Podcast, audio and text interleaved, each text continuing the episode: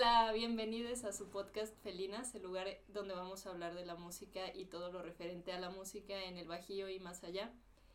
El día de hoy, como pueden ver, estamos en una locación diferente, estamos en Petra Studios y estamos con una invitada muy especial. Eh, tenemos aquí a Kaira Rodríguez. Eh. Hola, saludcita a Salud, todos que salud a están viendo. Salud. Salud. Qué chido, gracias por invitarme. No, no, gracias a ti gracias. por recibirnos también aquí en el estudio. Ah, qué chido, qué chido que vinieron. Te, yo, yo tenía como, como mucha curiosidad de entrevistarte porque se me, te- o sea, yo de primera impresión de que te veía decía, "Ay, es que es una rockstar. Ah, Es que, es que eres una rockstar. Y luego te fui, te, bueno, fui a ver a Huitla, Ujú. pero estabas ahí. Sí. ujú. Y le decía a Marre, no, es que Kaira es toda una rockstar. ¿No has visto cómo Sí. tocaba y De cómo hecho, se sentaba? ahorita que nos tocaba? recibió, estaba desayunando cereal con su tequila. Ay. Yo le pedí agua y nos trajo tequila. Sí. Así Sí. de rockstar es Kaira. Solamente, todo con. Con, ¿Con límites. Claro, sí, sí, sí. Bueno, pues vamos a comenzar esto. Eh, eres prácticamente nuestro segundo invitado que no está frente al público, cuando, o sea, al momento de ejercer lo que, pues, lo que hace, pues. Mm, Acostumbramos a entrevistar cantantes, bandas, y estos están en el escenario. Digo, no es que no lo estés tú, pero es que realmente el foco no está en ti, No. está en otras personas, ¿no? Ujú. Estas tras bambalinas de todo Sí. lo que sucede. Eh, pero pues antes de, de hablar exactamente de qué haces, me gustaría saber eh, cómo es que llegaste a la música, cómo dijiste yo quiero ser parte de la música, lo decidiste pues no sé, en la prepa o desde chiquita alguien te dijo, ah, mira, escucha esto y de ahí dijiste, ah, me gusta la música, ¿cómo fue? Mm, bueno, pues yo creo que la música en mi vida fue como un hobby al principio. Entonces, este, pues sí, yo creo que desde niña, desde niña mi primer acercamiento a la música fue em, la batería. O sea, yo como intérprete fue la batería. Eh, lo aprendí de manera así sola. Y Autodidacta. ado- ¿Cómo, cu- autodidacta. como cuántos años tenías? Híjole, mm, muy chiquita, muy, muy chiquita. De hecho, empecé, em, llegamos a esta casa y casi no había, casi todo lo que había era baldíos y en los baldíos había muchas cubetas pues de las obras. En lo que hacía era recoger las cubetas y hacía una batería, pero eso, híjole, yo tenía como, que será? Unos 10 años más o menos, todavía más chiquita, todavía hacía otras cosas con, con basura y así. Y ¿Te acuerdas este, que, cuáles fueron tus primeras canciones? Así como que intentabas imitar en la batería. Sí, era OV7. Wow. Oh. Sí, OV7. Y Wow. una vez me Te tocó. quiero tanto. Sí, Sí, no, pero a mí me gustaba cantar la parte del hombre, así. Sí, tal vez. Este.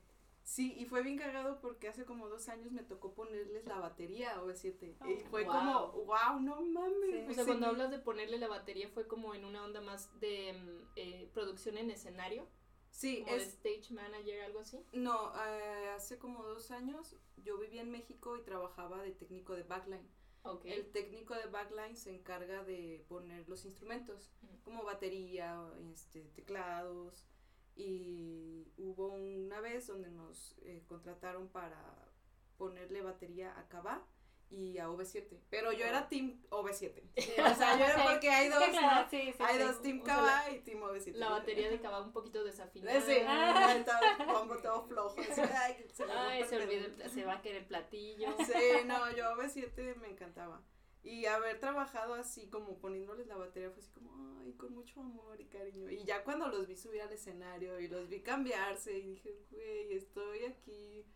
Claro que me encantaría en algún momento trabajar con ellos en otro plano, ¿no? Producir Claro. así, pero eso ya es como que, güey, está muy, muy lejano. Pero el haber estado en un mismo escenario, así como trabajar ahí, wow, fue como, wow. Como que chido. viste ese, ese antes de Ajá. tú queriendo replicar esa batería Sí. de esa canción y ahora Sí, Y ahora pongo la batería ahí, ¿no? Sí, estuvo muy chido eso, ¿no? Entonces, de- pensar como si de niña eh, pasó todo este tiempo y llegué a ese lugar, o sea, ¿qué es lo que viene, no? Sí, también. claro, o sea, si ves para atrás también ves al frente y dices, wow, vienen cosas chidas también. Así es.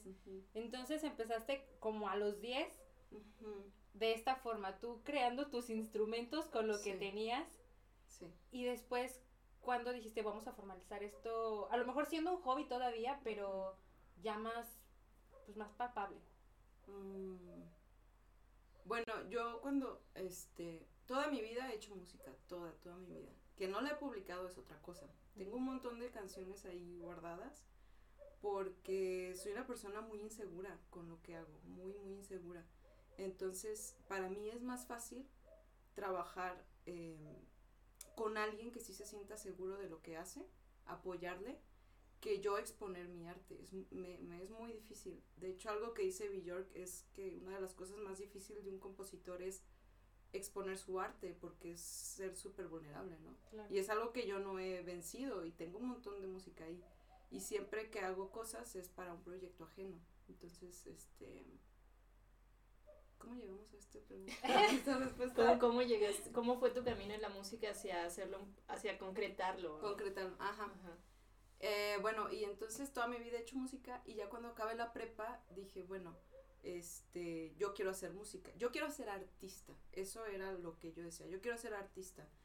¿Por qué? Porque en ese entonces, este, pues sí, yo decía, quiero ser artista, yo no quiero eh, hacer otra cosa más que música. No, o sea, en ningún momento fue que que tú te diste esta otra posibilidad de, bueno, pues me gusta la música, pero me voy a dedicar a otra cosa. Voy y a ser tenga- odontóloga. Ajá, exacto, No. ¿no? No, en algún momento pensé veterinaria, pero no, no, no, música siempre fue música. Y no lo digo como en el modo romántico de, ay, la música. No, o sea, fue difícil, fue difícil porque una cosa es vivir de la música y otra cosa es vivir de la industria musical. Entonces, para mí, decidir estudiar música fue como en el pensamiento de, güey, voy a vivir de la música. Pero hasta hace muy pocos años dije, es que tengo que vivir de la industria musical, porque es muy diferente. Ok. ¿Me explico? ¿Cuál, cuál Entonces, dirías que es la diferencia? Porque a lo mejor hay gente que nos escucha y no entiende muy bien. O sea, yo creo que en varias áreas, en la mayoría de las áreas, hay como una simbiosis entre eh, tener la pasión por hacer algo y luego verlo como un negocio, ¿no? Porque Claro, al final del día es una actividad que te puede dar para comer.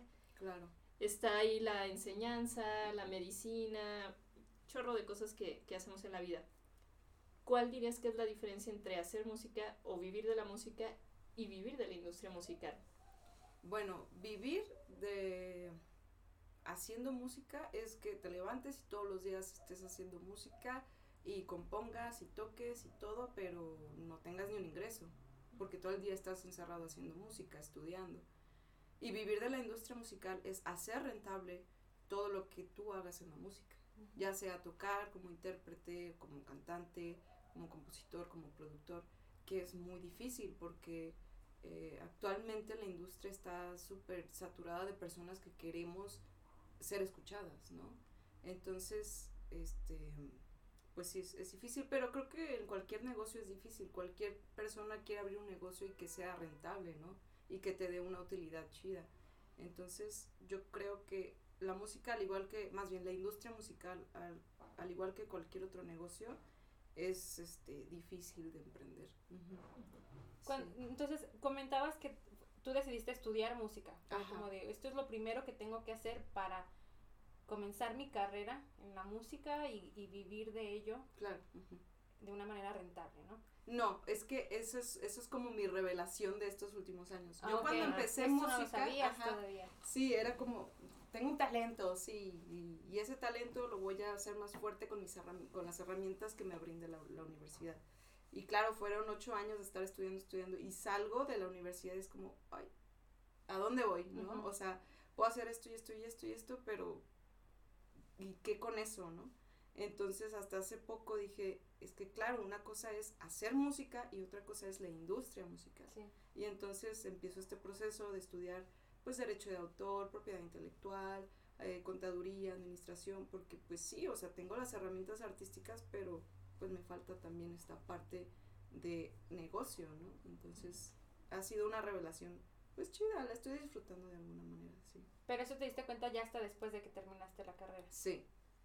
Yo creo que sería a lo mejor la crítica que hemos escuchado a, a lo largo de los podcasts, que sí hay mucha teoría musical, hay mucho meterse a la parte artística y todo esto, pero no está todo lo otro. Claro. Como, ok, pues está en dentro de una industria, ¿no? ¿Y cómo se va a sostener esto sin todo lo demás, ¿no? O sea, Claro. Sin esto de la, Sí. ya que esta eh, parte más adulta, digamos, de, de Del todo SAT. eso. Del Exacto, SAT sí. y El SAT, las facturas.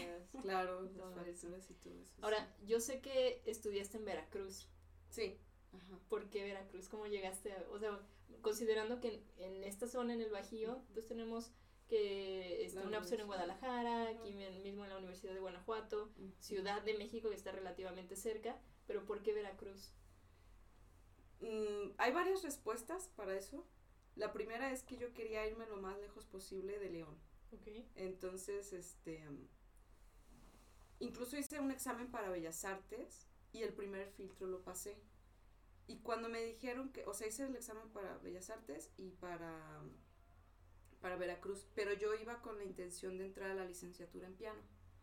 Entonces, cuando paso el primer filtro, días después me voy a Veracruz a hacer el examen y luego ya cuando me iban a dar los resultados del examen de Veracruz, me dicen que paso y ya iba a hacer el examen para el segundo filtro de Bellas Artes y dije, no, está más lejos Veracruz que Ciudad de México y mejor Veracruz. Y estaba más padre porque el plan de era más flexible, podías agarrar este materias de otras facultades y allá está la licenciatura en deportes.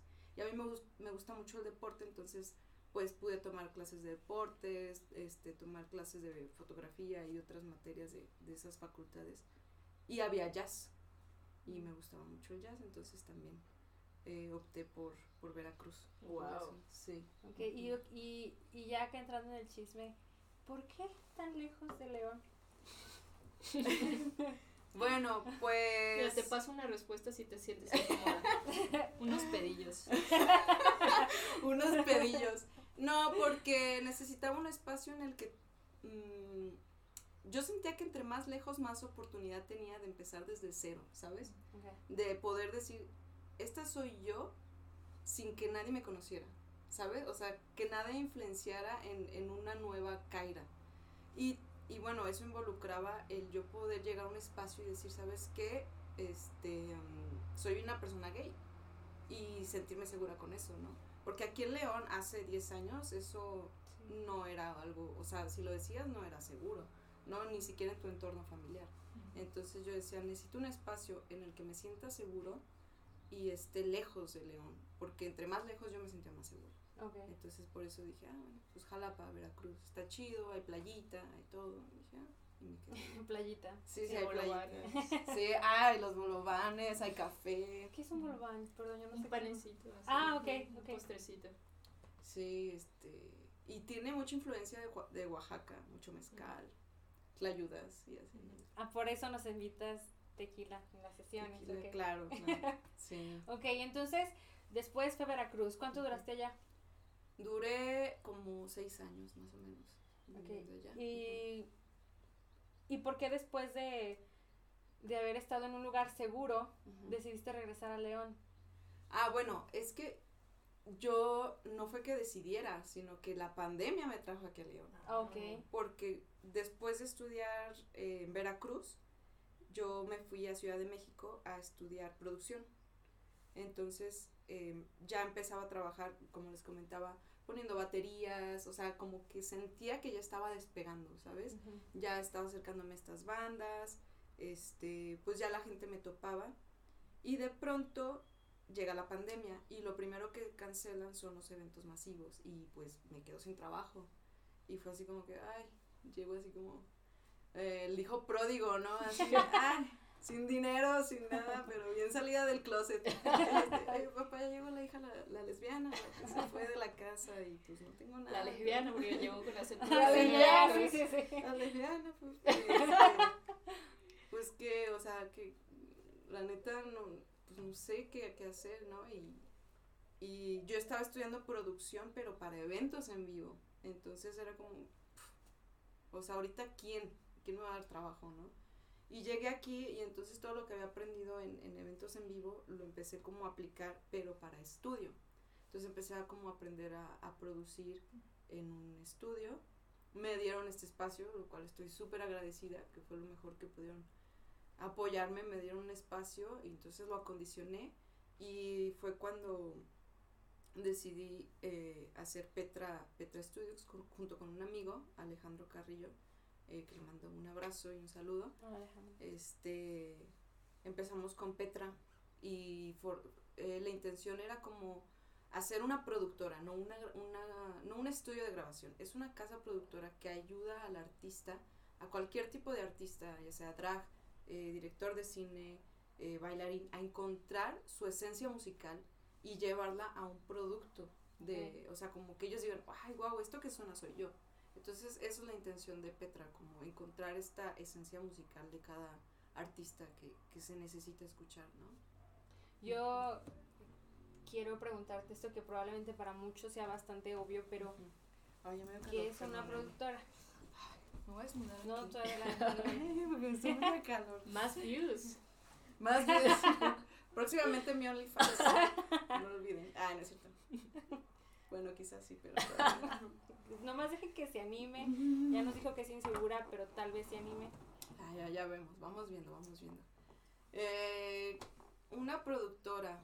Una productora. Este. mm, Una casa productora lo que hace es. mm, por ejemplo, una productora de cine lo que produce es cine, ¿no? O sea, tú como escritor llegas con tu guion a una productora y la productora lo que va a hacer es producir esa música.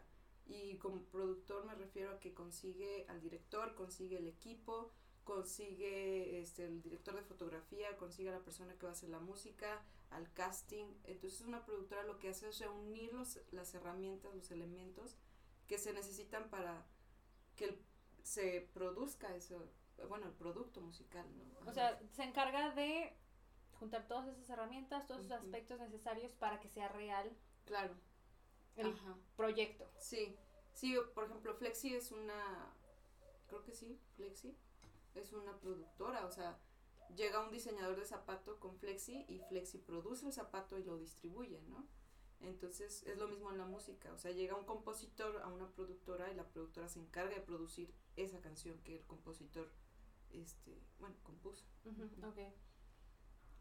Ahora que, bueno, vamos a, a retroceder. Ujú. Te trajo la pandemia. Sí. ¿Y cómo empezaste? ¿Cómo dije? O sea, ya sabías que no podías ejercer lo que estabas estudiando porque eso era para eventos en vivo. ¿Cómo empezaste a, a, a cambiarlo Am, para hacer esto que ahora existe, Petra? Este, ¿cómo empecé? Yo antes de la pandemia estaba trabajando en una obra de teatro que se llama Príncipe Warhol.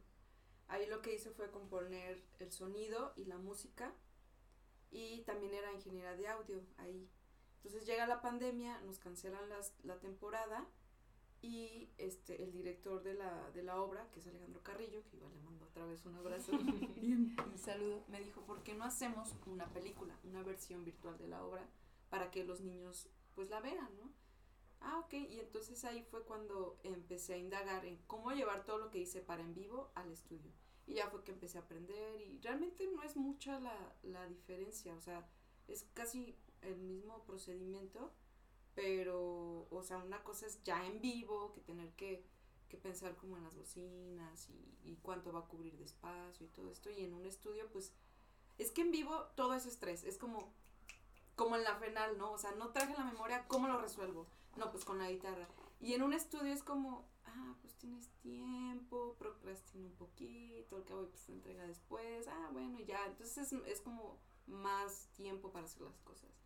Y ahí fue cuando empecé como, este, con una película y después se me acercó un artista que se llama Fercho Reyes y ahí empecé a producir a artistas, después conocí a Huitla y otros artistas también ya se están empezando a acercar y, y así va creciendo, va creciendo poco a poco. Ya.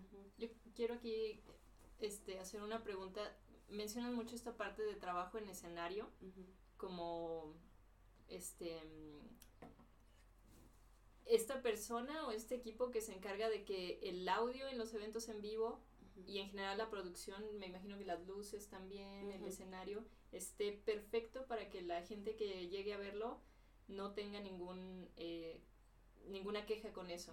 Y luego mencionas esta parte de estar en la producción, en la parte de atrás de, de, eh, un trabajo de audio, ¿no? Ya sea para, para un disco, para una obra de teatro, cine, etcétera. Ujú.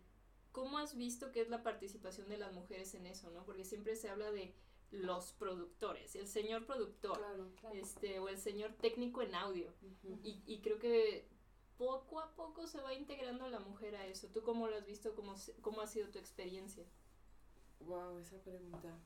Esa pregunta me hace llorar a veces. Este. mm, Sí, sí hay una diferencia enorme. De hecho, cuando yo estaba trabajando en México, era muy común que yo fuera la única mujer ahí. Y también era un poquito, como les digo, mi inseguridad de querer demostrar que realmente una mujer podía hacerlo. Era como, si ellos pueden cargar esa bocina, pues yo también, ¿no? Mm. Y ahí me tienes cargando la bocina, sufriendo internamente, pero... ¿Cómo diciendo- cuánto pesa una bocina? O sea, de las que vemos colgadas en... No, esas sí las cargan con grúa, pero por ejemplo los monitores de piso, Ok. híjole, no las sé. que ven enfrente de los guitarristas en el, en el exacto. piso, en el- justo en el escenario. Esas, mm, no sé, Mm, pues más o menos como un poquito más que un bombo de la batería, como casi el doble de un bombo. No sé, la verdad es 30 que... kilos. Pues podría si lo comparamos con un garrafón. Pero- Menos, no, no tanto, porque tienen que ser también así como prácticas, ¿no? O sea, Pero, o sea, esta parte que dices que dices que ellos lo hacían y tú dices yo también puedo, sí. pero pero en qué forma? No no entiendo el yo quiero cargarlo porque ellos lo cargan. Mm, o sea, porque más bien era como, aquí todo es parejo, ¿no? O sea, y era como llevar las cosas y pues a mí también me tocaba cargar, ¿no? Okay. Y era así como, no, pues es que si yo les digo que me pesa mucho, Okay. ¿qué van a decir, no? Ay, y me acuerdo que en ese entonces estaba el problema, bueno, no el problema, pero, perdón, este, más bien, hu- este, fue la manifestación en la que las chicas eh, intervinieron los monumentos de- que fue el ángel de la independencia y todo esto. Entonces, pues obviamente había gente que, que tenía una opinión diferente. ¿no? Al respecto de las Había feministas. mucha tensión. en Había demasiada, demasiada tensión. Entonces, era así de que si yo les digo que no puedo cargar esa bocina, con todo lo que está pasando ahorita. ¿qué va a pasar, no? O sea, ¿qué me van a decir? Que, ay, pero ahí están siendo, ¿sabes? O sea, yo me imaginaba en mi cabeza que me iban a decir muchísimas cosas. Yo decía, no, tengo que, o sea, por mis compañeras, por la igualdad, por todo, por mis, por mis amigas, por mis hermanas, cargo la pinche bocina, ¿no? Claro.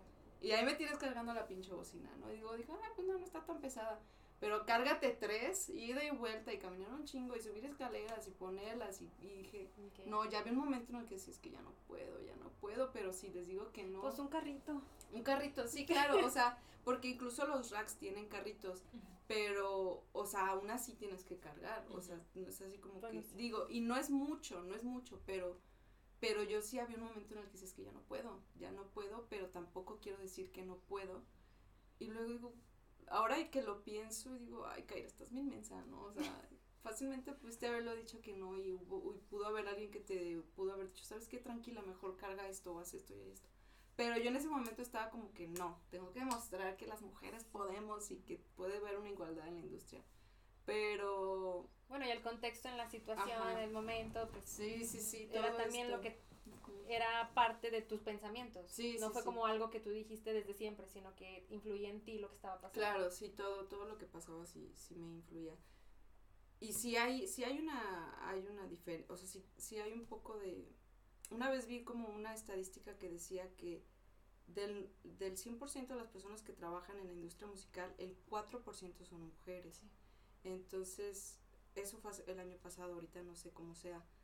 Eh, y, y yo creo que, que hay, hay mucho espacio para las mujeres, o sea, realmente los hombres también ya están diciendo, ay, o sea, hay fotos de Rosalía moviéndole a la consola, entonces, o sea, las mujeres ya no son solo como una, una artista que, que es la imagen, ¿no? O sea, las mujeres ya se empiezan a involucrar un montón, o sea, y, y eso está, está muy chido porque tenemos otra visión diferente, más sensible, como que más vulnerable, y, y se escucha, ¿no? Entonces, sí, yo creo que sí hay un avance, porque quizá no es muy grande, pero ahí va, ahí va, poco a poco, sí. poco a poco.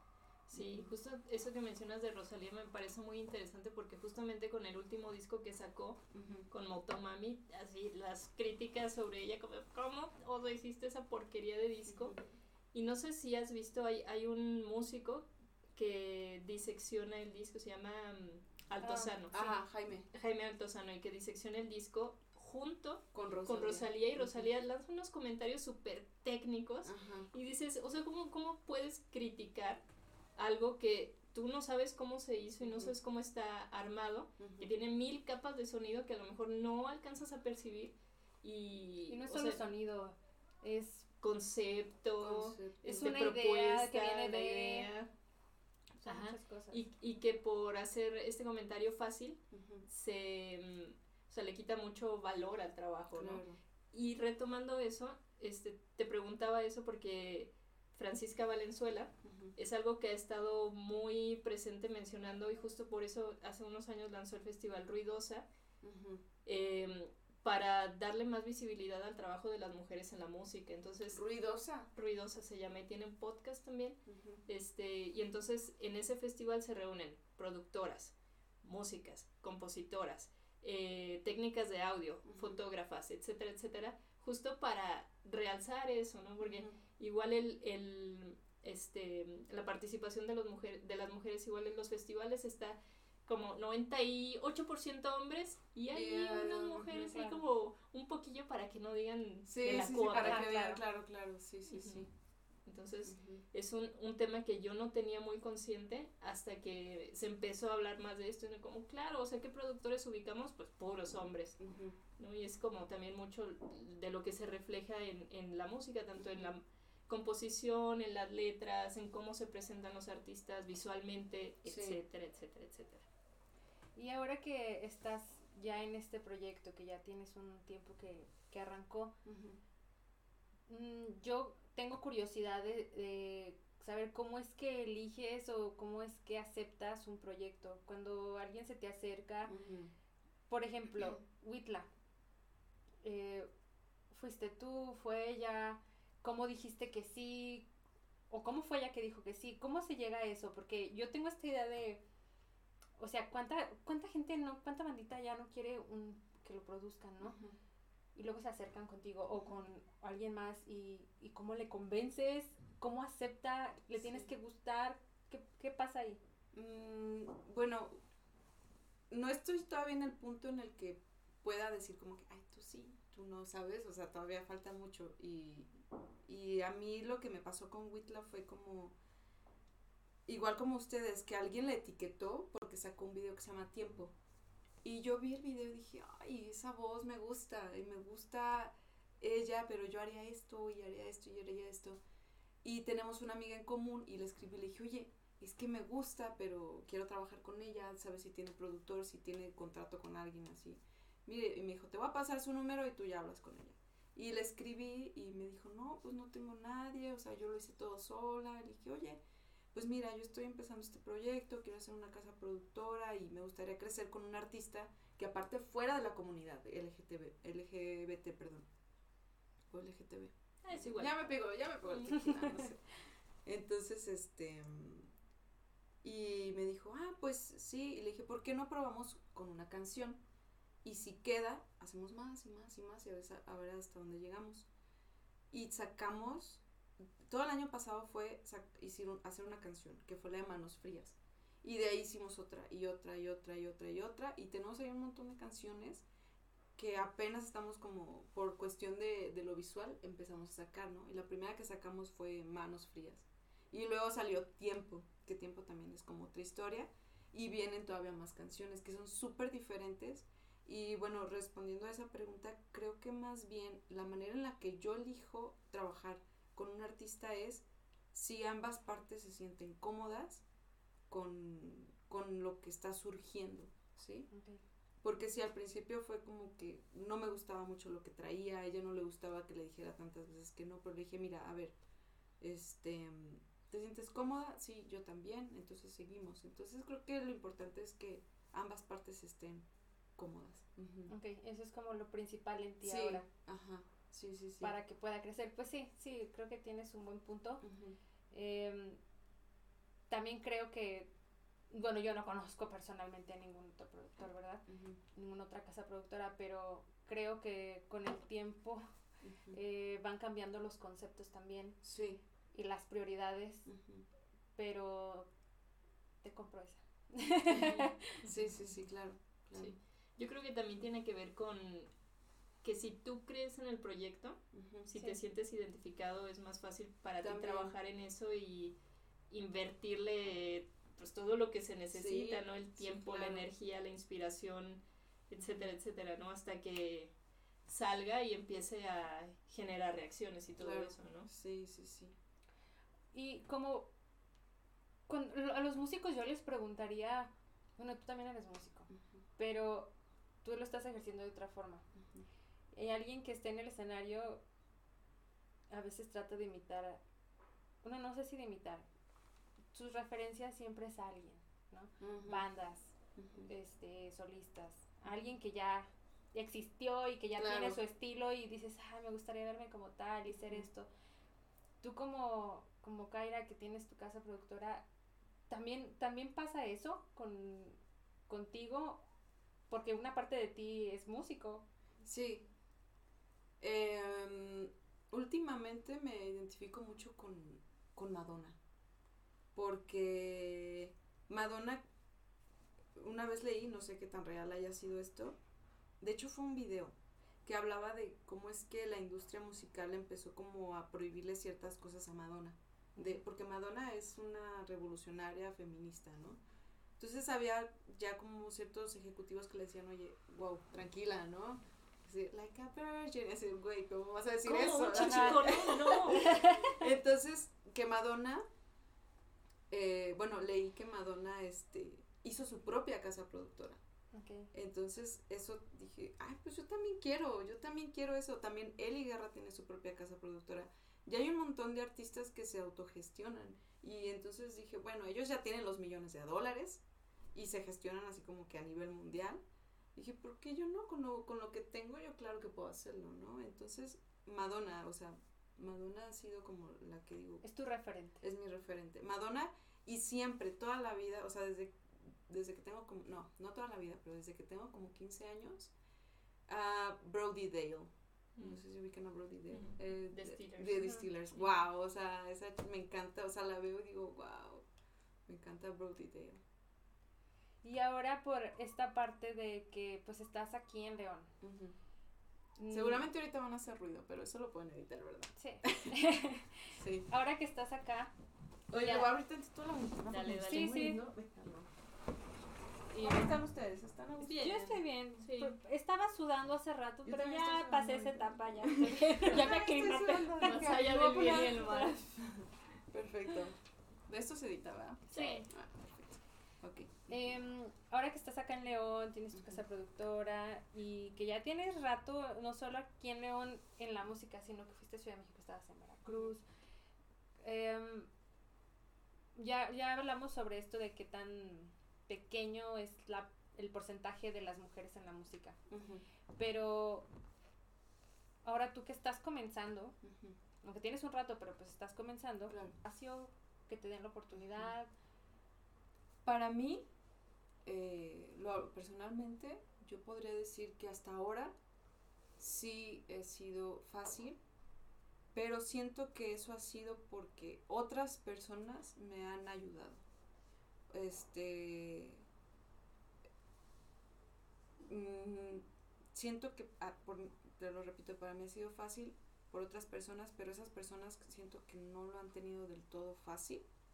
Entonces, no sé, o sea, yo sí, pero otras personas que me han ayudado no. Entonces, mm, no lo sé, no sé esa respuesta, porque pienso como que en algunos foros ha sido fácil, pero otras veces una persona tuvo que batallar para que yo pudiera acceder a eso.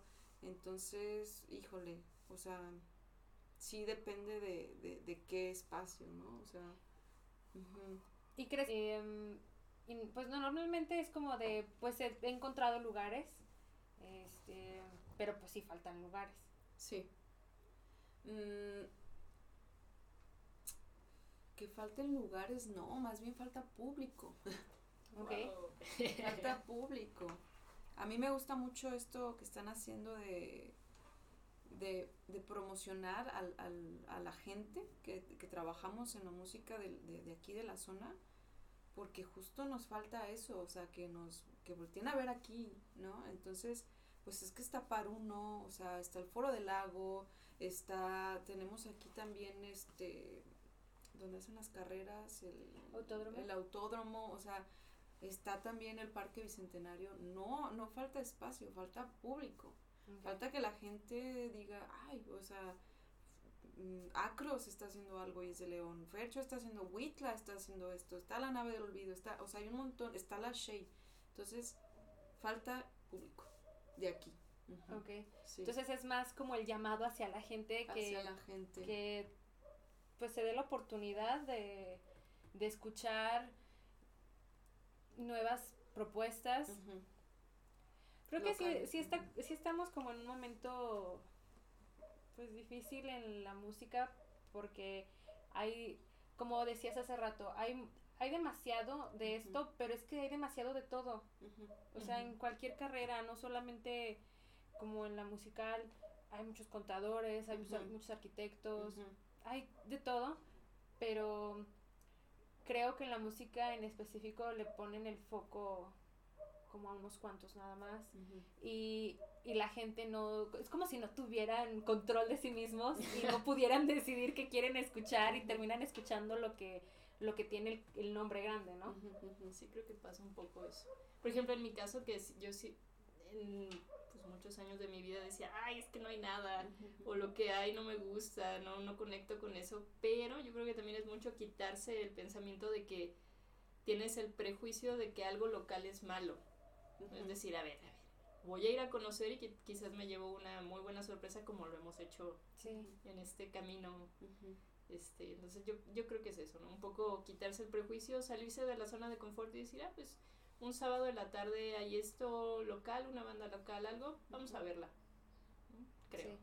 Creo que sí. un poco, ojalá que la formación vaya por ahí, ¿no? Sí, sí, sí. Sí, totalmente. Sí.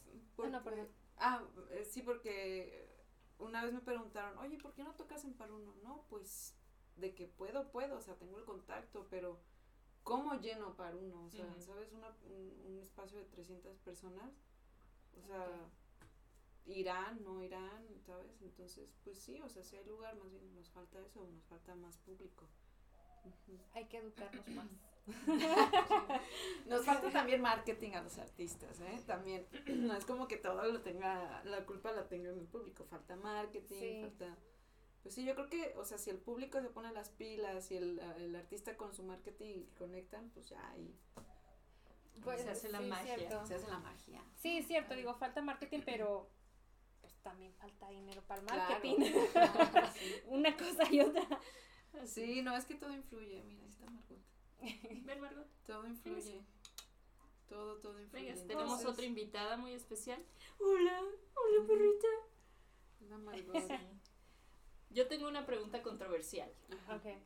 Eh, yo creo que la llegada de TikTok claro. ha, ha, revolucionado mucho la manera de hacer música. Totalmente. Y yo creo que desde una casa productora se puede planear, se puede diseñar un hit seguro, ¿no? O sea, hay, sí. hay eh, elementos que te hacen decir esta canción va a pegar sí o sí, si tiene esto, si, si el coro es así, si dura tanto, etcétera. Fíjate, ah, perdón, perdón, perdón. Uh, y, y, bueno, nada más para conectar como es esa introducción, uh -huh. eh, ¿tú de qué manera crees que ha impactado TikTok en el quehacer de tanto de los artistas como de los productores? Porque yo no creo que todo sea malo, No. simplemente que sí ha tenido un impacto pues muy notable. No, yo no creo que TikTok sea malo. Este. Lo que me pasa con TikTok es que, por ejemplo, hace poquito escuché una canción que decía. "Mm, Te imaginaba tú y yo en París. algo Ah, sí, así, ¿no? ajá, sí. Y me encanta esa parte, me encanta esa parte. Y dije, ay, wow, quiero esa canción. Y la escuché toda y fue como. "Mm, Mm, Solo espero que llegue la parte en donde se me imagina. Entonces, ese es mi problema con TikTok. Que como que nada. Tienes la canción increíble. O sea, no, ¿cómo lo explico? O sea, Tienes tres minutos para hacerla, o sea, considerando los estándares de radio, por ejemplo, sí. y la, la parte a la que le echas ganas son los 15 segundos que van a llegar. Sí. a- esa es mi Ajá, percepción claro. en muchos casos. Sí, sí, Sí. sí. Pero también TikTok se ha prestado a, a modificarse, a modificarse a la industria, porque ahora los videos duran tres minutos y antes no duraban tanto. Entonces, pues también es cosa de adaptarse, ¿no? Y, y volviendo al ejemplo de Whitley, le dije, oye, ¿por qué no esta canción la lanzamos no para YouTube, sino para TikTok? Y el video musical lo hicimos este, para TikTok. Incluso también como en este año el iPhone cumplió 15 años de, de existencia, dije, pues hay que hacerlo todo con un iPhone, hombre. O sea, no tenemos dinero, no tenemos para el marketing, hagámoslo todo con un iPhone. Y para TikTok, sí, chingue su madre. Entonces, o sea, justo eso, son herramientas que te permiten hacer las cosas este sin tener tanto presupuesto y, y si le gusta a la gente qué chido y si, y si conecta y si no pues lo vamos a seguir haciendo de todas formas porque nos divierte y porque pues es, una plataforma que, que está ahí no entonces más bien TikTok está siento que que está chido o sea sí sí está chido sí me gusta sí me gusta. No lo consumo tanto porque también siento que así de fácil produce las cosas pues también justamente llegas, llegan contenidos que digo, ay, güey, esto está muy pendejo. Perdón, no sé si podía decir esa palabra, Sí. pero, pero a veces digo, ay, es que esto no está chido, pero igual fácilmente puedes pasarlo, ¿no? Entonces, pues, a mí sí, sí me late TikTok, Ujú. está chido. Y, y aparte está bien, bien cabrón porque Facebook ya se adaptó a, a lo que TikTok hacía, Ujú. Instagram ya se, ya se adaptó, este, entonces quiere decir que TikTok lo está haciendo chido. Incluso TikTok este, ya está abriendo, promocionando eh, eventos en vivo para Sí. el, el, ¿cómo se llama este? La F, NFL, sí, la NFL, la del fútbol americano. Ajá. Sí. Este, antes hubo un show de Miley Cyrus que hizo TikTok y está increíble el show, entonces también TikTok está diciendo que es que es una plataforma musical. Sí. El, el, el hacer un concierto en vivo, este, el prestarle ese espacio a Rosalía también para hacer un concierto virtual, digo que pues está chido, nos da opo- oportunidad a otros artistas de decir, ok, puedo alcanzar eso con esta plataforma, ¿no? Y muchos artistas se han hecho virales con TikTok.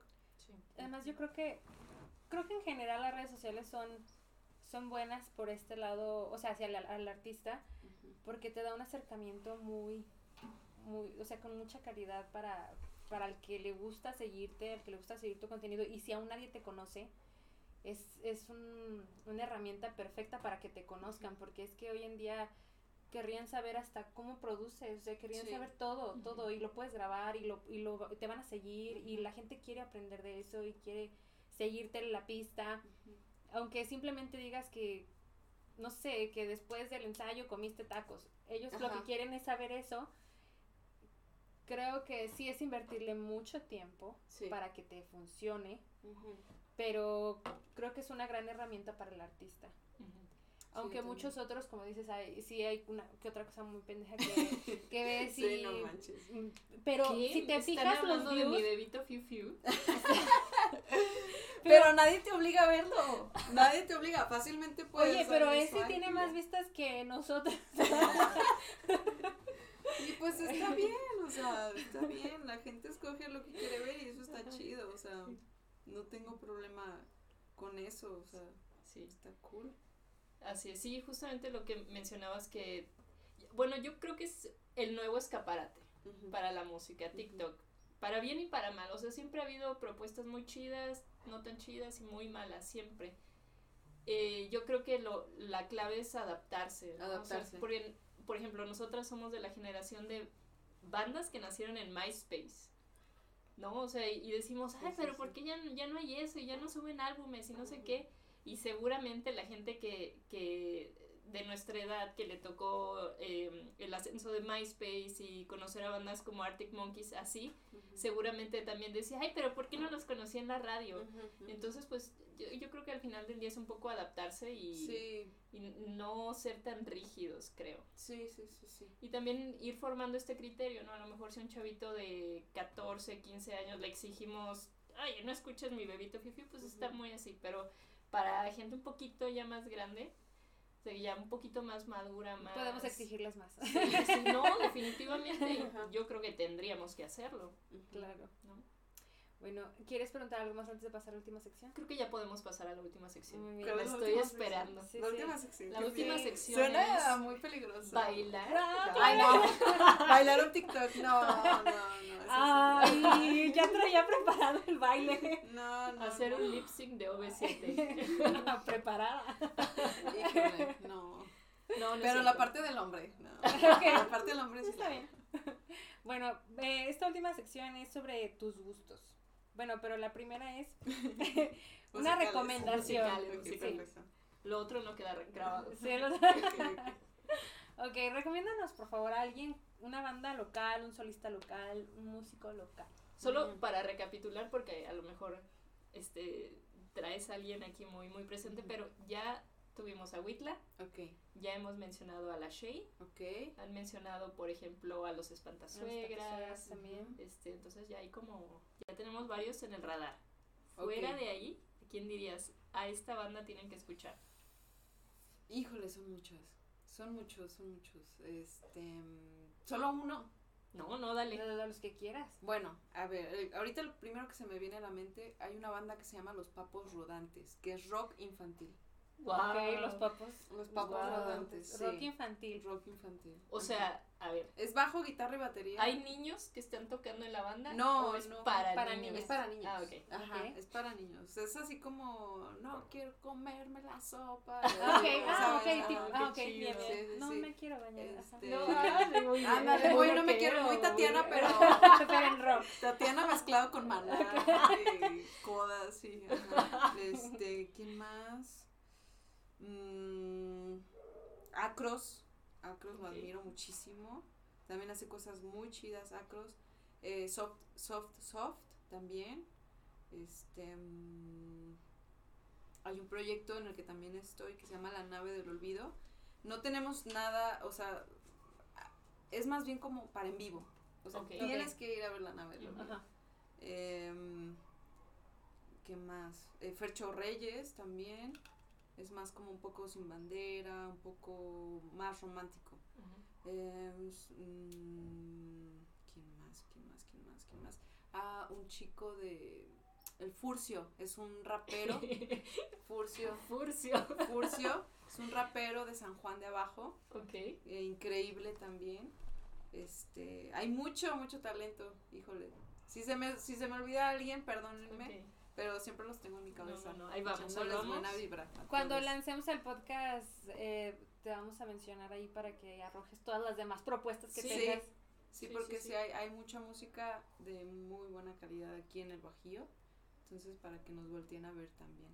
Ok, Y muy bien. sí, pues por ahorita creo que es todo los que se me, me acuerdo. Excelente. Ok, y la última es eh, que le recomiendes al público un álbum que ahorita estés escuchando, que te esté moviendo y que pues quieras que la gente le dé play. Pues ahorita estoy escuchando el disco de Cristina Aguilera, la canción de I Am, I Am Beautiful, o sea, es la que se hizo súper famosa ese disco, I Am Beautiful. Este, pero todo el disco está, está chido, tiene muchas cosas. Y también he estado escuchando el disco de donde sale la canción de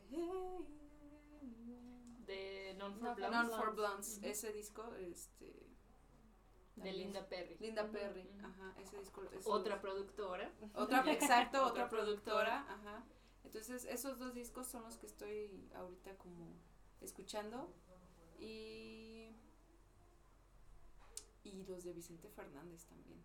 Wow. Ok. Ajá. Ok. Vale, Sí. qué contrastes. Sí. Esos discos son los que ahorita me he estado echando.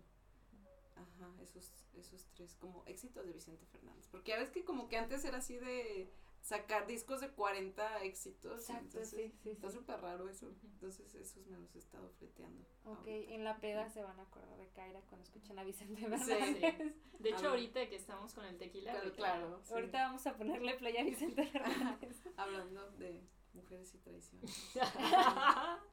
Ay, ya no, eso también lo editan, por favor. No, eso es para lo que callamos los músicos. Sí. Es nuestro. Bueno, no, eso nos van a robar la idea Nos vamos a quitar. Sí. sí. Ay, también está este poste. Aquí sale Criban. Es Criban. También quiero mandarle un saludo a Criban. Ok. Muy bien. Es un drag de aquí. Oh, el drag de aquí de León también, guau, eh. Los drags de León también. Muy, muy chido los drags. Saludos a todos los drags de León, que lo están haciendo muy chido. Los quiero mucho. Bueno, pues muchas gracias por tus recomendaciones. Vamos Sí. a compartirlas en las redes sociales Sí, para que la sí, gente se pues las escuche, eh, busque las nuevas propuestas, escuche el álbum que, que traes ahorita y pues se acuerdan de ti cuando lo estén escuchando. Sí, sí, sí. Y ya quizás lo último, eh, si alguien quiere venir al estudio, ¿cómo te puede contactar? O cómo puede presentar su propuesta más formalmente. Ah, tengo un Instagram que se llama Petra Studix y ahorita estamos trabajando en, en la web.